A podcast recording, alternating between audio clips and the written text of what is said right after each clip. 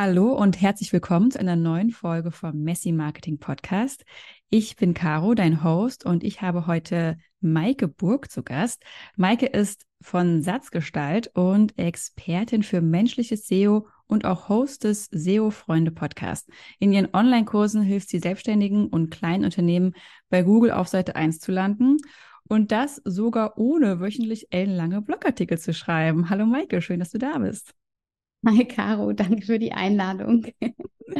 ich freue mich, dass das so super spontan bei uns jetzt geklappt hat, ähm, denn ich folge dir jetzt schon eine ganze Weile, weil ich deine ganze Positionierung rund um das empathische SEO so spannend einfach finde und auch so erfrischend finde, weil, glaube ich, für viele Leute, ähm, die sich mit SEO vielleicht auch noch nicht so gut auskennen, dass so ein großes Zahlending ist und auch irgendwie sich halt so anfühlt wie ich, ja, ich muss da jetzt äh, halt irgendwelche, muss man den Text irgendwie voll hässlich machen, indem ich da irgendwelche furchtbaren Keywords irgendwie reinhaue. Ähm, deswegen äh, würde ich gerne wissen, was macht denn für dich SEO zu empathischen SEO? Mhm. Ja, du hast es schon angesprochen, es gibt dieses Vorurteil, ähm, dass SEO-Texte ähm, nicht gut klingen, ja, dass man mit SEO-Texte vielleicht auch kaputt macht, ähm, weil man dann viele Keywords einbaut ähm, und sich irgendwie für den Algorithmus verbiegen muss. Aber das ist so eine 90er-Jahre-Haltung, äh, sage ich immer. Weil wenn man jetzt heute googelt, ja, kann man einfach selber mal überprüfen. Wir googeln ja auch öfter mal am Tag irgendwas. Ähm, was kommen denn dann für Suchergebnisse? Ja, das sind meistens ziemlich gute, hilfreiche Ratgeber, gerade wenn man nach Informationen im Internet sucht. Ähm, meistens wirklich sehr gut strukturierte und oft auch gut gelayoutete ähm, Texte. Ähm, es gibt natürlich immer noch Ausnahmen. Das hat dann auch bestimmte Gründe, also weil es zum Beispiel einfach wenig Nachfrage nach den Themen gibt und wenige Website-Betreiber und Betreiberinnen ähm, sagen, das lohnt sich jetzt dafür, ähm, Inhalte zu erstellen. Aber bei, bei Themen, die häufig gesucht werden, da findet man schon sehr, sehr gute Inhalte. Und ähm, was macht's empathisch, war ja die Ausgangsfrage. Also SEO ist für mich im Kern empathisch oder man muss empathisch sein für seine Zielgruppe, um bei Google ranken zu können, weil man muss erstmal verstehen, was möchte, was möchte ein Leser oder eine Leserin eigentlich ähm, sehen, was ist die Erwartungshaltung, wenn jemand was bei Google eingibt? Und die müssen wir erfüllen auf unserer Website, weil sonst können wir gar nicht ranken, ja, weil Google einfach auch auswertet, wie viele Leute klicken auf die Seite, wie zufrieden sind die dann, wechseln die vielleicht nochmal ähm, zurück auf eine andere Seite, die rankt, ähm, ändern die vielleicht nochmal ihre Suchanfrage. Ja, das wird alles ähm, mit getrackt sozusagen. Und ähm, Google nimmt ein, einfach den Menschen als Referenz her für die Zufriedenheit, weil Google kann ja selber nicht sagen, ah ja, das ist jetzt ein Text, der klingt gut oder das ist ein Text, der klingt nicht so gut. Und das überlässt Google deswegen uns ähm, Usern und Userinnen. Und insofern müssen einfach Texte empathisch sein, ähm, damit sie bei Google vorne landen können. Ja, das heißt, es ist ja im Endeffekt fast so eine Art, also es ist quasi so auf zwei Ebenen stattfindet, ähm, im Sinne von, die Texte müssen halt irgendwie auf eine Art und Weise geschrieben sein, dass die Empathie rauskommt und dass ähm, ich mich als Leser angesprochen fühle, aber wir müssen uns auch, bevor wir überhaupt ans Schreiben gehen, uns erstmal empathisch in die Leute reinversetzen, ähm, um rauszufinden, was, was wollen die eigentlich? Wie, wie würdest du sagen, dass ich da am besten vorgehe, wenn ich halt jetzt nicht weiß, wie ich da, wie ich das quasi, wie ich mich, mich da jetzt vorgehe, wie ich mich da, ja, vielleicht hast du so Tipps fürs Reinversetzen. Mhm. Also ähm, das allererste, was ich machen würde, ist, also natürlich braucht man in, in irgendeiner Form ähm, eine Positionierung, man muss irgendein Problem für eine Zielgruppe lösen. Das ist ja die Grundvoraussetzung für alle Marketingkanäle, würde ich ja. mal sagen. Ähm, und dann würde ich mit einer Keyword-Recherche starten. Ja, weil eine Keyword-Recherche ist eigentlich auch so eine Marktanalyse. Da findet man halt heraus, was wird denn tatsächlich eingegeben ähm, bei Google. Und ähm, ansonsten muss man ja raten, ja. Und dann kann man vielleicht zufällig ein Thema treffen, was auch gesucht wird. Aber ich würde es jetzt nicht dem Zufall überlassen, weil man sitzt ja schon auch ein bisschen an so einem Blogartikel beispielsweise. Ja. Und deswegen ähm, SEO findet nicht statt ohne Keyword-Recherche, würde ich behaupten. Und dazu kommt halt, dass eine Keyword-Recherche umgekehrt auch wieder die Position Positionierung ein bisschen schärfen kann, dass es auch wieder wie so eine Marktanalyse ist. Also es bedingt sich gegenseitig. Und das wäre auf jeden Fall so der, der Start. Da habe ich auch einen ähm, Blogartikel auf meiner Seite dazu, kann man sich dann alle Schritte mal durchlesen, weil so eine Keyword-Recherche Recherche klingt ja auch schon wieder so ein bisschen, oh Gott, ähm, aufwendig und groß und wie fange ich damit an? Ähm, aber da gibt es auch jede Menge Ressourcen im Internet dazu. Ah, cool. Ja, wenn du äh, uns dazu dann äh, den Link geben würdest, dann verlinke ich den natürlich super gerne auch in den Show Notes. Dann können alle Hörer direkt mal äh, losstarten, wenn sie denken, ach ja, Keyword-Recherche, das sollte ich vielleicht auch mal machen. ähm, inwiefern, also hast du denn selbst mit SEO angefangen? Also war das für dich von vornherein klar, als du dich selbstständig gemacht hast, ähm, dass SEO dein Thema wird oder ist, wie ist das gekommen? Es hat sich entwickelt. Also ich komme eigentlich ursprünglich aus der Architektur und habe dann, ähm, fangen wir mal bei der Selbstständigkeit an, da habe ich äh, für die Baubranche Texte geschrieben, online und print. Und dann hieß es bei den Online-Texten immer, ja, mach doch auch gleich SEO mit, ähm, dass die Texte gefunden werden. Und ich hatte auch schon im Job davor so ein bisschen einen Bezug zum Thema SEO, ähm, weil ich da auch für die Website verantwortlich war. Ja, und dann ähm, habe ich mich da so Stück für Stück ähm, reingefuchst und mir wurde auch viel mitgegeben, wie ich es machen soll. Und da habe ich immer gedacht, hä, es kann jetzt irgendwie nicht, nicht sein, ja, weil wenn das alle machen, ähm, wer, wer rankt dann? Ja, das waren, waren einfach so banale Checklisten. Und dann dachte ich, nee, da muss irgendwie noch mehr dahinter stecken und habe mich da immer weiter reingefuchst. Also hat sich es eher so Schritt für Schritt entwickelt und das Thema hat mich eigentlich eher ähm, übernommen, als, als dass ich jetzt gesagt habe, ah ja, mit, ich fange jetzt mal mit SEO an und mache mich damit selbstständig. Voll spannend. Ja, also, was fasziniert dich denn persönlich so am SEO? Also, dass das so dein, dein Interesse über all die Jahre so die Faszination irgendwie so beibehält. Also die, dieses Empathie-Thema, was ich halt schon so da, da rausgekitzelt habe, was einfach auch ein Wert von mir ist, ein sehr, ja. sehr wichtiger Wert, nachdem ich auch einfach mein, mein, meine komplette Selbstständigkeit ähm, aufgebaut habe. Ähm, und einfach ja dieses, ich glaube, ich mag manchmal nicht diese Pflasterlösungen, ja, wenn Leute herkommen und sagen, hier ist eine Checkliste, arbeite die einfach ab. Und, und das wurde mir halt immer auf den Schreibtisch gelegt. Und ich bin schon jemand, ich möchte es dann wirklich wissen. Und dadurch, dass das immer wieder auf meinem Schreibtisch gelandet ist, wollte ich es halt in dem Fall jetzt über SEO wissen. Ähm, ich fuchse mich auch in andere Themen rein. Gesundheit, Ernährung, ähm, Sport. Das sind aber halt keine Themen, mit denen ich jetzt zufällig ähm, Geld verdiene.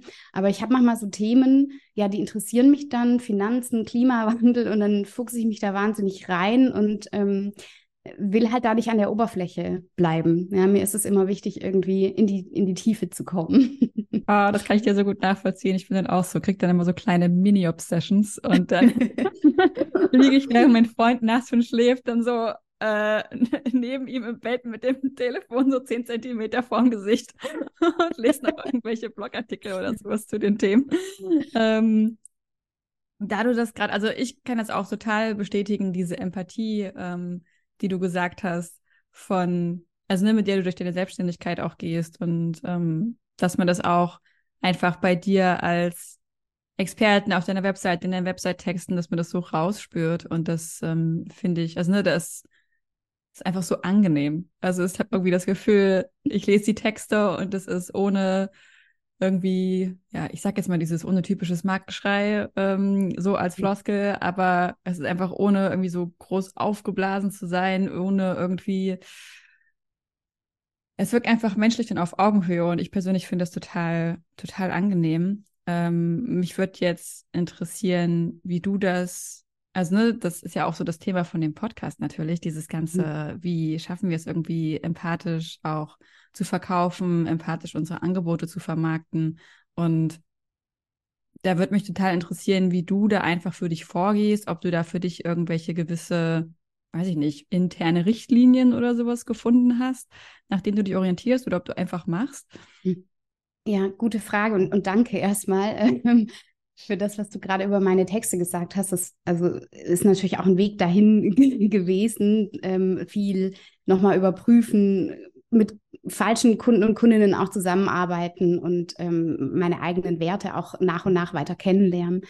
Ähm, und ja, wie, wie schaffe ich das? Ähm, also ich habe jetzt kein, ähm, kein Kontrollsystem, sage ich so. Es gibt so ein bisschen das Bauchgefühl, nach ja. dem ich immer gehe. Und ähm, ich sage mal so, ich ähm, kann auch über mich selber lachen. Ich kann mich auch selber mal kritisieren. Ähm, ich nehme auch gerne ähm, empathisches und wertschätzendes Feedback von außen an. Und da stecke ich auch dauerhaft in der Entwicklung. Also ich sage nicht, dass ich da am Ende irgendwo schon angekommen bin. Aber ja, es gibt dann so Teilaspekte, die ich manchmal einfach reflektiere oder die vielleicht auch so in der Szene besprochen werden. Ähm, also zum Beispiel so dieses, ich glaube, man nennt das Framing, dass man dann sagt, ja, du hast jetzt zwei Möglichkeiten. Entweder kaufst du bei mir den Kurs oder du krebst halt für immer äh, all die nächsten 100 Jahre. Ähm, du bist auch in einem Jahr noch dick, fett und hässlich, sage ich dir mal. Genau so ungefähr. Ähm, und da das sagen ja viele, okay, es gibt, es gibt doch noch tausend andere Optionen und das stimmt ja einfach nicht, dass es nur zwei gibt. Ich selber hatte dazu jetzt nie so eine starke Meinung, ähm, aber dadurch, dass ich auch nicht eine starke Pro-Meinung habe, habe ich das dann irgendwann abgeschafft, ja, weil, weil ja. ich das einfach so oft gehört habe, so in meiner Bubble und ähm, dann dachte ich, ich brauche es ja eigentlich nicht, ne? Ich sage halt dann einfach, du bist super herzlich willkommen bei mir ähm, mit dabei zu sein, statt, statt diesem A oder B. Ähm, und das ansonsten heißt, du sprichst halt eher so eine Einladung aus, ne? Es ist eher ja, so ein Weg. Es ist mhm. jetzt da, du hast das Angebot. Ja. Ähm, ja. Kannst gerne kommen. Genau. Und ich glaube, viel findet sonst auch noch so ein bisschen hinter den Kulissen mhm. statt. Also ähm, ich habe viel persönlichen Kontakt zu Leuten, die dann halt nochmal Rückfragen stellen und ich lade die auch immer ein, mir jede Menge Rückfragen zu stellen und auch zu fragen, ob der, also ob meine Programme und Angebote geeignet sind. Und da sage ich halt auch, wenn es nicht geeignet ist. Und ja. da habe ich schon einen, ähm, vielleicht ein Leitsatz ist vielleicht übertrieben, aber es geht so in die Richtung, ähm, wenn mich jemand fragt, dann antworte ich. Ich verkaufe nicht, sondern ich gebe eine Antwort.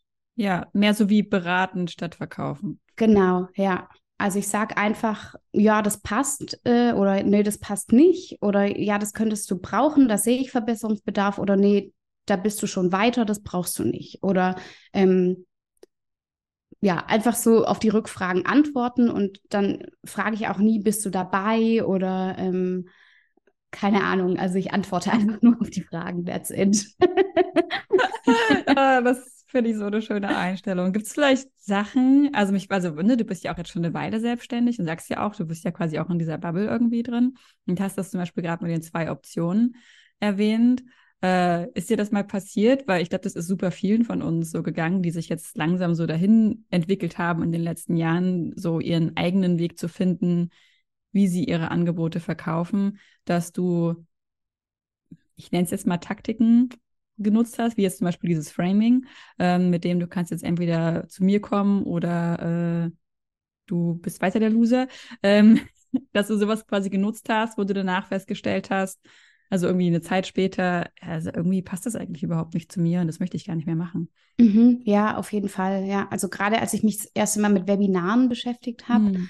ähm, da war das dann schon so ein bisschen Leitfaden und äh, so baut man das auf. Und ich habe schon immer Persönlichkeit mit reingebracht und ich habe auch von Anfang an Sachen weggelassen, die ähm, vom Bauchgefühl her einfach nicht gepasst haben.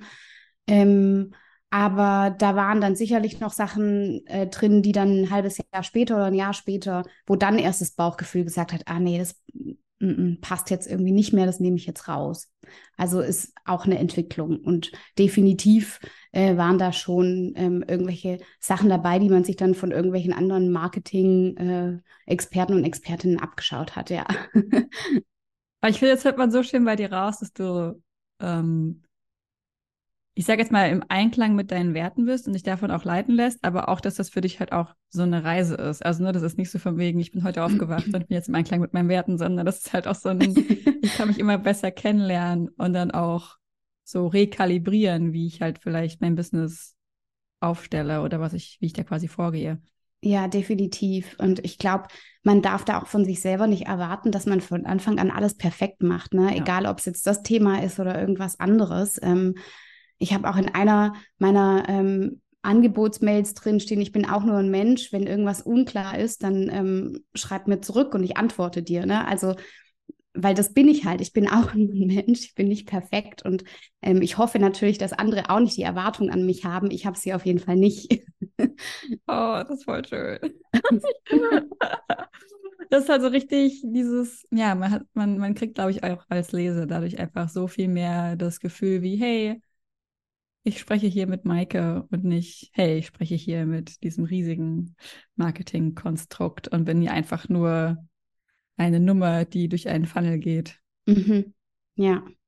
Und manchmal ist es, also manchmal ist es auch was, was ich grundsätzlich hinterfrage, dass Leute meine Programme durchlaufen, die ich nie persönlich kennengelernt habe. Ja.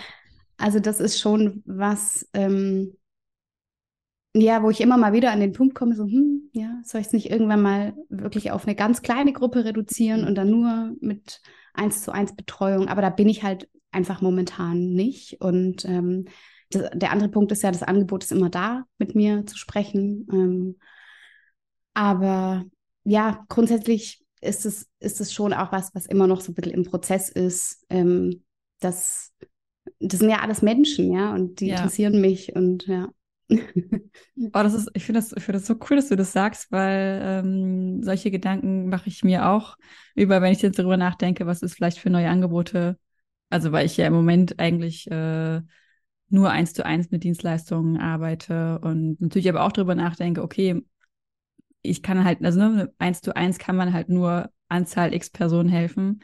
Ähm, braucht es ja. vielleicht irgendwann ein Gruppenprogramm, damit einfach mehr Leute in der gleichen Zeit was lernen können aber mir halt auch eigentlich dieser, dieser persönliche Bezug so fehlt und ich auch gerade beim Schreiben nicht weiß, ob das ohne eine Begleitung, ohne irgendwie Feedback, also ich bin eigentlich davon überzeugt, zum Beispiel jetzt beim Schreiben, dass es dieses Feedback irgendwie braucht und ähm, also ich finde das so schön, mal jemanden zu treffen, der quasi nicht nur darüber redet, okay, wie kann ich möglichst gut skalieren und wie kann ich mhm. mit möglichst wenig Leuten zusammenarbeiten und trotzdem Geld verdienen, sondern dass man auch einfach mal überlegt, okay, ist das halt auch die Art und Weise, wie ich arbeiten möchte?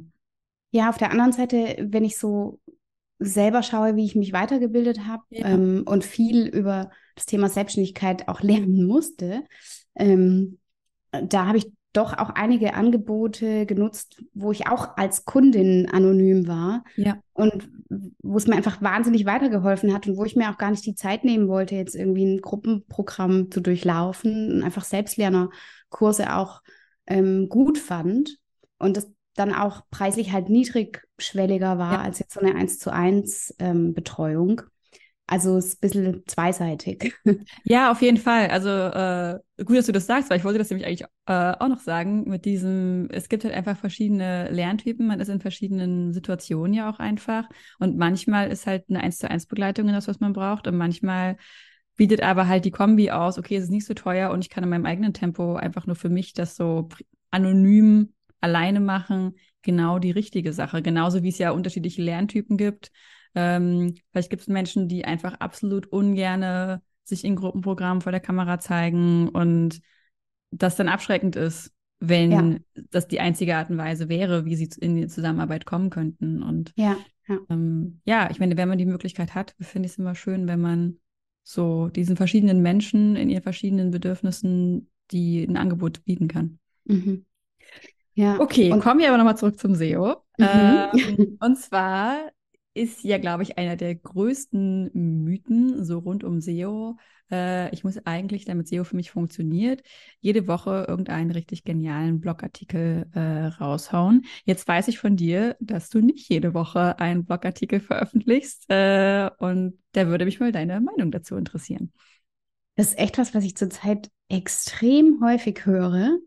Ähm, ich weiß nicht, wo das jetzt gerade so herkommt, ähm, weil wenn man sich jetzt mal die Algorithmen anschaut, ne, auf, auf Social Media ist es ja so, ähm, dass immer wieder die neuesten Beiträge ausgespielt werden. Ne? Das ist ja wie so eine, wie so eine Timeline. Und dann nach drei, vier Tagen bekommt man fast keine Likes oder Kommentare mehr für, ähm, für einen Beitrag. Bei SEO ist ja das Prinzip ein ganz anderes. Und zwar geht ein Mensch zu Google und gibt einen Suchbegriff ein. Und der Suchbegriff wird vielleicht 100 Mal im Monat eingegeben, vielleicht 10.000 Mal, vielleicht 200.000 Mal. Und dieses, dieser Suchbegriff schlägt dann eine Brücke zu den Suchergebnissen, die Google ausspielt, so acht bis zehn Stück auf der ersten Seite und dann gelangt, gelangt man von da auf eine Website. Also inwiefern soll da jetzt eine Regelmäßigkeit ähm, eine Rolle spielen? Ne? Weil es geht halt einfach darum, äh, dass man diesen Brückenschlag hinbekommt zwischen der Suchanfrage und dem, was auf der Website steht. Und da kann man eben äh, einen, einen Beitrag vor drei Jahren verfasst haben, der dann immer noch regelmäßig Besucher und Besucherinnen auf die Website bringt. Und insofern gibt es keine Regelmäßigkeit, wo man jetzt sagen kann, äh, die brauchst du, um relevant zu sein für Google, äh, weil Google möchte halt einfach immer diesen Match zwischen der Suchanfrage und dem, was auf der Seite steht und sucht halt immer, also sucht die Seiten ab, ah, gibt es da irgendwas an Inhalt, was vielleicht zu einer Anfrage passt, die Menschen stellen. Und wenn man jetzt ein ganz komplexes Thema hat dann macht es Sinn, diese Themen auf der eigenen Seite untereinander zu verlinken. Und dann kann es helfen, dass man halt ein paar mehr Themen hat. Ja, einfach, dass man diese, also Links sind wie so Straßen, die Google von A nach B führen und die Google auch zeigen, hey, das ist nicht einfach random ein Blogartikel, den die Person auf der Seite geschrieben hat, sondern diese Person ist Experte oder Expertin für dieses Thema, weil behandelt verschiedene Unterthemen zu dem Thema. Und dann macht es ja, wie gesagt, Sinn, dass man schon ein paar Beiträge mal auf der Seite hat, je nach, je nach Thema. Ähm, dafür braucht man auch wieder die Keyword-Recherche. Ähm, aber da ist jetzt kein einmal im Monat oder einmal die Woche oder ähm, einmal im Quartal oder sowas, ähm, kann, kann man jetzt nicht pauschal sagen. Das heißt, eigentlich könnte ich mich jetzt einmal hinsetzen, zehn Blogartikel schreiben, dann habe ich die veröffentlicht und dann muss ich nie wieder was machen theoretisch, äh, so zehn Blogartikel sind nicht wenig Arbeit, würde ich sagen. Ähm, und nie wieder was machen würde ich jetzt nicht unterschreiben, weil man muss schon so ein bisschen gucken, wie entwickeln sich die Beiträge. Und es kann auch mal sein, dass Rankings nach unten gehen. Und wenn man das gut beobachtet, dann äh, kann man halt auch handeln und nochmal nachoptimieren, ähm, in Inhalt vielleicht auffrischen. Also ja, wenn ich jetzt irgendwie eine Anleitung schreibe, wie ich mich bei meiner äh, Bank anmelde. Ähm, und die ist dann nicht mehr up to date und das Interface von der Bank hat sich geändert, dann sollte ich vielleicht auch die, die Bilder, die Screenshots äh, von dem Login zum Beispiel verändern, ja, oder ähm, wo dann welche Feature auf, auf der Seite von der Bank hinterlegt sind. Wenn sich das verändert, muss ich den Text anpassen. Ähm, und da kann es halt sein, dass Rankings dann zum Beispiel ähm, also als ein Beispiel nach unten gehen könnten. Das heißt, nie mehr was machen würde ich jetzt nicht unterschreiben, aber man hat dann halt eine Grundlage geschaffen und kann da immer mal wieder minimal invasiv eingreifen. Und dann kommen aber vielleicht auch mal wieder neue Themen dazu. Ne? Bei SEO kommen jetzt die Suchanfragen rund um ChatGPT dazu oder wenn mal ein neues ähm, Algorithmus-Update kommt, dann suchen die Leute nach dem Begriff, dann gibt es immer, immer mal wieder auch neue Suchanfragen. Das kommt natürlich aufs Thema an. Ja, das macht total Sinn. Mhm. Da du gerade schon ChatGPT angesprochen hast ähm, und wir natürlich in diesem Podcast auch zeitaktuell bleiben wollen, ähm, merkst du eine Veränderung innerhalb von der ganzen SEO-Branche und beim ganzen The Thema SEO, jetzt wo so KI und ChatGPT da sind? Also es wird natürlich heiß diskutiert. Ähm, äh, ein Update, was es jetzt von Google gab. Also ähm, Google hatte mal untersagt oder ähm, die haben so Richtlinien, so Qualitätsrichtlinien und da stand mal drin, ähm, dass KI-Texte quasi schlecht sind fürs Ranking und abgestraft werden können. Das wurde jetzt so ein bisschen umgeframed. Also es ist schon erlaubt, KI für Website-Texte mitzubenutzen, aber es ist halt nicht empfohlen, einfach reine KI-Texte zu benutzen. Ja, das ist sowas von, von der, von der Google-Seite. Ähm, und dann wird eben jetzt viel diskutiert, ähm, wenn jetzt Google auch anfängt, einen Chatbot einzubinden und dann gehe ich als Userin zu Google, gebe da was ein und dann kriege ich eine Antwort halt direkt über einen, einen Chatbot ähm, ausgespielt, dann werden die Klicks auf die Websites weniger. Ja, klar. Und das ist was, was wir ja auch schon früher hatten, weil Google gibt ja so schnell Antworten. Ja ähm, wo man dann teilweise einfach so Teilantworten direkt über, über Google gleich bekommt, ohne dass man auf die Seite klicken muss. Oder wenn man ähm, auf die Bildersuche geht, dann kann man die Bilder groß machen bei Google und muss gar nicht mehr auf die jeweilige Website draufklicken. Ähm, das sind so Entwicklungen, die schon die letzten, die es schon die letzten Jahre gab. Und das muss man so ein bisschen beobachten. Jetzt ist halt so ein bisschen noch meine Frage, die ich dazu habe und die natürlich noch nicht beantwortet ist. Ähm, wie wird sich das Geschäftsmodell von Google weiterentwickeln? Weil Google ist ja auch davon ähm, abhängig, dass wir User und Userinnen immer wieder dahin kommen, immer wieder ähm, was suchen. Und das passiert, weil wir zufriedene Nutzer und Nutzerinnen sind. Und das geschieht ja auch nur, weil es Leute wie dich und mich gibt und die Zuhörer und Zuhörerinnen da draußen, die äh, guten Content erstellen. Ja, und das gibt Menschen ja den Grund, äh, Google aufzurufen.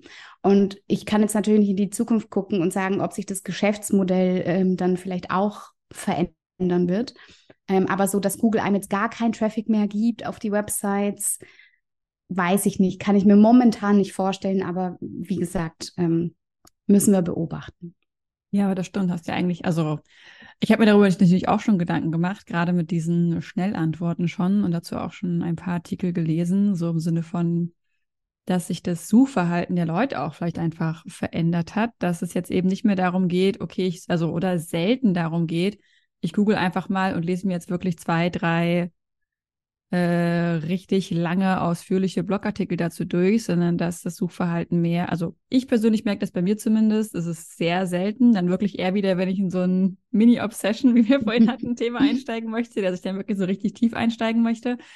Ich benutze Google halt viel für sehr kurze Antworten und bin dann auch sehr dankbar, wenn mir Google halt diese kleine Mini-Antwort ausspuckt und ich gar nicht erst auf eine Seite klicken muss und dann da mir innerhalb von den ganzen Textgedönst mir meine Antwort so raussuchen muss. Aber dass sich es natürlich negativ auswirkt auf ja, die, die, die Seitenbetreiber, die diese Informationen zur Verfügung stellen. Hm. Ähm, und da habe ich mich auch schon gefragt, also ich, ich hatte das Gefühl, so vor zwei, drei Jahren war der Status quo bei SEO, dass man halt diese wirklich sehr gut recherchierten, tollen Artikel am besten schreibt, wo am besten, ich sag jetzt mal, ich google nach dem Begriff Pilzsporen und dann gibt es halt so ein, wie sag, wie so ein Wikipedia-Artikel zu allem, was man über Pilzsporen und wie man davon, weiß ich nicht, noch guten Tee machen kann und sonst was alles da mit drin ist. Aber das, also habe ich mich auch schon gefragt, ob das jetzt überhaupt noch aktuell ist. Hast du da hm. eine Meinung zu oder Erfahrungswerte? Also es gibt eben Anfragen, die fallen so ein bisschen mehr in, in diesen ähm, Definitions- oder ähm, Schnellantwortenbereich. Also ja, gerade sowas wie ähm, wie viel Kilometer hat der Weltumfang, da brauche ich nicht auf eine Website klicken, da kann ich mir eine Schnellantwort ähm, angucken bei Google. Aber wenn ich jetzt zum Beispiel in ETFs investieren möchte, dann ähm, reicht mir so eine Schnellantwort nicht. Ja, dann klicke ich immer noch auf den Beitrag und lese mir das ähm, Schritt für Schritt durch und lasse mich da durchleiten. Also da denke ich, dass es einfach verschiedene Arten von Suchanfragen gibt. Ja. Ähm, oder wenn ich was kaufen möchte, ja, einen äh, neuen Laufschuh, dann muss ich auch auf die Online-Shop-Seite gehen, um ähm, ja, das machen zu können. Und ich denke schon, dass sich die ja, Suchverhalten immer weiterentwickeln werden. Das hat man ja auch gesehen ähm, mit, mit den Smartphones, dass die. Leute mobil suchen, ähm, wenn sie in der U-Bahn sind, nicht so gutes Internet haben, mobiles Netz.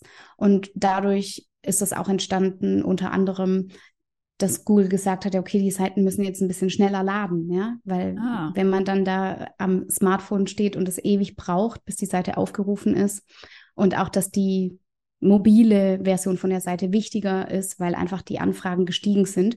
Also es bedingt sich wahrscheinlich auch in dem Fall wieder gegenseitig. Es kommen halt neue ähm, Technologien, neue Entwicklungen, das Userverhalten verändert sich und dann gibt es entsprechend Anpassungen. Wie die jetzt langfristig aussehen werden, kann man natürlich äh, schwer vorhersagen, kann man ganz viele Thesen aufstellen. Ähm, ja, mega spannend. Also auch das mit diesem Userverhalten und dass das zum Beispiel so mit der mobilen Ansicht auch gekommen ist. Wenn du jetzt noch Blogartikel schreiben würdest, würdest du dann, also ne, du würdest dann einfach quasi na, je nachdem, was das Keyword ist, entscheiden, mache ich dazu jetzt äh, einen sehr ausführlichen Artikel oder auch einfach nur einen sehr kurzen. Genau, ja. Also man kann auch rausfinden, ob man jetzt ähm, mit einem Artikel gleich mehrere Unterthemen abdecken kann, also mehrere Keywords abdecken kann, ähm, oder ob es dafür dann zum Beispiel zwei oder drei Beiträge braucht. Das kann man zum Beispiel auch mit der Keyword- und Wettbewerbsanalyse rausfinden. Ähm, und dann je nachdem, was man dann da so ähm, recherchiert, Spannend. kann man dann entscheiden, ja, wird es jetzt eher länger oder kürzer und dann was halt immer hilft, ist einfach der Blick in die Suchergebnisse. Ja, wenn jetzt alle ja. Seiten, die ranken, ähm, relativ lange ausführliche Ratgeber geschrieben haben, ja, dann ist es schon mal so ein Indiz, ähm, dass das wohl gut ankommt bei den Usern und Userinnen. Da schließt sich auch der Kreis zu dem, was wir vorhin besprochen haben, dass Google halt die User und Userinnen als Referenz nutzt, um zu sagen, ja, kommt gut an oder kommt nicht so gut an. Ah, ja, klar. Und da kann ich natürlich auch selber gucken, wenn ich nach was, ich habe jetzt ein Keyword und überlege, okay, was, was wollen halt meine User, was wollen die Leserinnen denn da hören, wenn ich darüber schreibe? Kann ich einfach mal gucken, was, was rankt denn da gerade schon drauf? Ähm, ja. clever, clever. ähm, mich würde noch interessieren, nutzt du denn äh, ChatGPT in deiner Arbeit? Ja, ich nutze ChatGPT und fuchs mich auch immer mal wieder ähm, rein und mache Weiterbildungen und ähm, finde es hilfreich und dann manchmal auch wahnsinnig banal. Also ich schwanke immer so ein bisschen zwischen genial und banal. Aber ich habe es auf jeden Fall auch schon ähm, genutzt und versuche auch gerade mir so ein bisschen eine Arbeitsroutine damit ähm, ja, zu erstellen, die ich dann auch an meine Kunden und Kundinnen in der Zukunft weitergeben kann. Hat das für dich irgendwelche Einflüsse darauf? Weil wir haben uns ja am Anfang der Folge darüber unterhalten, dass gerade das empathische Schreiben für dich auch so ein, so ein Key ist eigentlich. Mhm. Das, hat das für dich irgendein ändert, also ändert das irgendwas für dich mit ChatGPT oder beobachtest du da irgendwie in der Branche generell, weiß ich nicht. Also ne, ich glaube, das ist so eine, so ein, eine Sorge von vielen, dass wenn ich jetzt anfange mit ChatGPT meine Texte zu, zu schreiben, dass dann halt so eine gewisse Empathie, Menschlichkeit verloren geht. Mhm, ja, also ich würde, ich persönlich, es gibt auch ähm, andere Experten und Expertinnen, die sagen, man kann kompletten Text mit KI generieren lassen und ähm, dass, dass, dass es trotzdem gut klingt. Ähm, das ist für mich jetzt momentan, vielleicht kann ich es nicht gut genug, aber für mich ist es momentan zu, also mehr Aufwand, als den Text selber zu schreiben. Ja, die. Deswegen nutze ich das eher so als, ähm, also für so Zwischenschritte, für einzelne Bausteine. Also zum Beispiel sage ich, okay, hier ähm, ist, hier sind drei Headline-Vorschläge, mach mir mal auf Basis von der Headline nochmal zehn Vorschläge. Und dann gucke ich, ob da nochmal was Besseres bei rumkommt. Oder ähm, wie würdest du einen Text gliedern zum Thema so und so? Oder hier ist eine Gliederung, was fehlt deiner Meinung nach noch? Ne? Also eher solche, solche Zwischenschritte. Und wenn es jetzt um die Ausformulierung geht, das mache ich selber. Also ja. da bin ich einfach der Meinung, wenn man, ja, wenn man nicht besser schreiben kann als ChatGPT, dann sollte man eher an seinen Schreibskills arbeiten. Und das kann man lernen. Es gibt einfach ein paar Schreibregeln, die kann jeder anwenden. Ja, da, da kann ChatGPT sicherlich mal für eine Formulierung helfen, aber so ganze mehrere Sätze nacheinander, Abschnitte, das würde ich nicht über ChatGPT generieren lassen. Aber ich denke, da gibt es auch verschiedene Meinungen dazu. Ja, auf jeden Fall. Ich hätte jetzt einfach deine persönliche hm. Meinung dazu sehr interessiert. Aber ich bin da persönlich auch ganz bei dir. Also ich habe immer das Gefühl, bis ich ChatGPT all die Informationen gefüttert habe, die es bräuchte, damit irgendwie ein brauchbarer Text rauskommt, bis dann habe ich selber geschrieben und dann habe ich irgendwie auch nichts gekonnt. Ähm, aber ja, vielleicht sind wir beide da einfach noch nicht äh, gut, gut, genug eingearbeitet. Kann ja auch sein. ähm, wenn ich jetzt gerade anfange, also ich zum Beispiel habe ja keinen Blog, ähm, was aber nicht daran liegt, dass ich nicht von einem Blog überzeugt bin, sondern einfach, weil ich da noch gerade keine Zeit für gehabt habe und äh, ja mit meiner bevorstehenden Hochzeit auch noch auf eine neue äh, URL umsteigen muss und jetzt die ganze Zeit gedacht habe, es macht irgendwie gerade keinen Sinn, auf meine alte URL Traffic drauf zu schieben, wenn ich dann sowieso alles umziehe, habe ich mich also mit der Ausrede schön rausgewunden. ähm, meine große Sorge ist, dass es zu allem, worüber ich jetzt schreibe, ja schon total geniale Blogartikel gibt. Und dass ich eigentlich brauche, also so Also die Informationen, die da draußen sind, also alles, was ich sagen würde, gibt es ja wahrscheinlich schon in irgendeiner Form und Weise. Außer dass ich das natürlich nochmal mit meinen eigenen Worten sagen könnte. Aber ich habe irgendwie die Sorge, dass das nicht ausreicht, um heutzutage dagegen noch anzukommen. Vielleicht eben Blogartikel, die schon vor zehn Jahren zu dem Thema geschrieben sind und bei Google einfach schon so als das ist ein guter Blogartikel. Da sind die Leute immer richtig zufrieden. Den können wir einfach getrost weiterempfehlen. Also hat man da überhaupt noch eine Chance, heutzutage ähm, auf Google Seite 1 zu landen? Kommt auch wieder voll aufs Thema an. Und da lade ich auch immer alle ähm, ein, mich einfach vorher zu kontaktieren, bevor sie ähm, ja zu mir kommen und mit mir zusammenarbeiten wollen. Ja. Ähm, es ist einfach total unterschiedlich. Es gibt Themen, die sind schon sehr, sehr stark besetzt. Ähm, oft ist es dann so, aber auch nicht immer. Ähm, wenn jetzt zum Beispiel, also ich sage jetzt nicht, dass es so ist, aber wenn Copywriting zum Beispiel 100.000 Suchanfragen im Monat hätte, dann gäbe es auch wahrscheinlich andere Begriffe, so Randthemen rund um Copywriting, die noch weniger ähm, Wettbewerb haben. Ja. Also gerade bei den großen Themen, die schon stark besetzt sind, fällt es immer mal wieder auf, dass es dann auch so kleinere, leichtere Themen gibt. Also beim, bei einer ähm, Kundin von mir, die jetzt vor kurzem ähm, ihren Blog aufgefrischt hat, äh, sie hat das Thema Finanzen und es ist auch mhm. schon sehr, sehr stark besetzt, aber da gibt es einige Begriffe, die zwar nicht so häufig gesucht werden, aber jetzt für jemanden, der vielleicht zwei, drei Kunden im Monat annehmen kann. Ja, man ist auch die Frage, bist du eine Agentur und hast 100 Mitarbeiter oder reicht dir vielleicht auch weniger Traffic? Ähm, da gibt's dann, da gab es dann eben ja Unterthemen, die noch wankbar waren und wo wir jetzt auch schnell bei Google auf die erste Seite gekommen sind. Aber man muss es von Thema zu Thema überprüfen und anschauen. Ähm, es gibt auch Themen, die sind einfach nur besetzt, und dann gibt Themen, wo, wo man irgendwie sich wundert, es sind wahnsinnig viele Suchanfragen und es gibt noch gar nicht so starke Wettbewerber. Also ich hatte jetzt auch einen Kunden mit dem Thema Unternehmensberatung. Also es war ein Traum, diese Keyword-Recherche für den zu machen, ähm, weil es einfach ja noch super viele Themen auch in deren Nischenbereich gab, die ja viel gesucht werden und wirklich noch relativ leicht rankbar sind. Von daher, ja, würde ich immer individuell betrachten. Das macht Hoffnung. Das macht Hoffnung. vielen, vielen Dank, liebe Maike. Ich habe das Gefühl, dass ich sehr viel ähm, jetzt nochmal mitnehmen durfte, auch in den ganzen Bezug auf das, dass es mir sehr viel Hoffnung und Mut gemacht hat, dass äh, also ne, das, das Blogartikel schreiben auch auch 2023 noch äh, wirklich etwas für mich bringen kann. Ähm, würdest du uns noch verraten, wo wir dich online finden dürfen? Und außerdem weiß ich ja auch, dass dein SEO-Kurs SEO Superhelden 2.0 gerade äh, wieder frisch aufmacht. Vielleicht magst du uns darüber ja auch noch was erzählen. Cool, danke. Ja, äh, man findet mich ähm, auf www.satzgestalt.com. Ähm, das ist meine Website und da gibt es noch einen passenden Instagram-Kanal dazu. Der heißt auch Satzgestalt.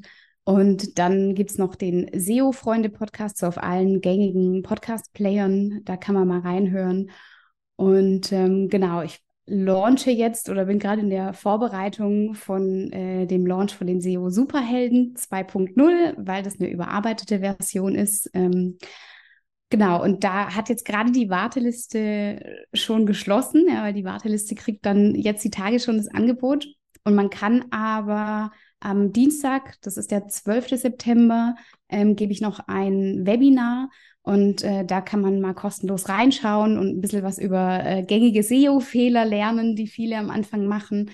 Ähm, und wenn man sich dann noch fürs Programm interessiert, gerne noch bis zum Schluss da bleiben. Da stelle ich das Ganze im Detail noch vor. Und äh, ich glaube, deswegen habe ich auch vorhin schon die ganze Zeit immer mal wieder irgendwie den Kurs so ein bisschen einfließen lassen, weil ich gerade so infiltriert bin von meiner, von meiner Launch-Vorbereitung.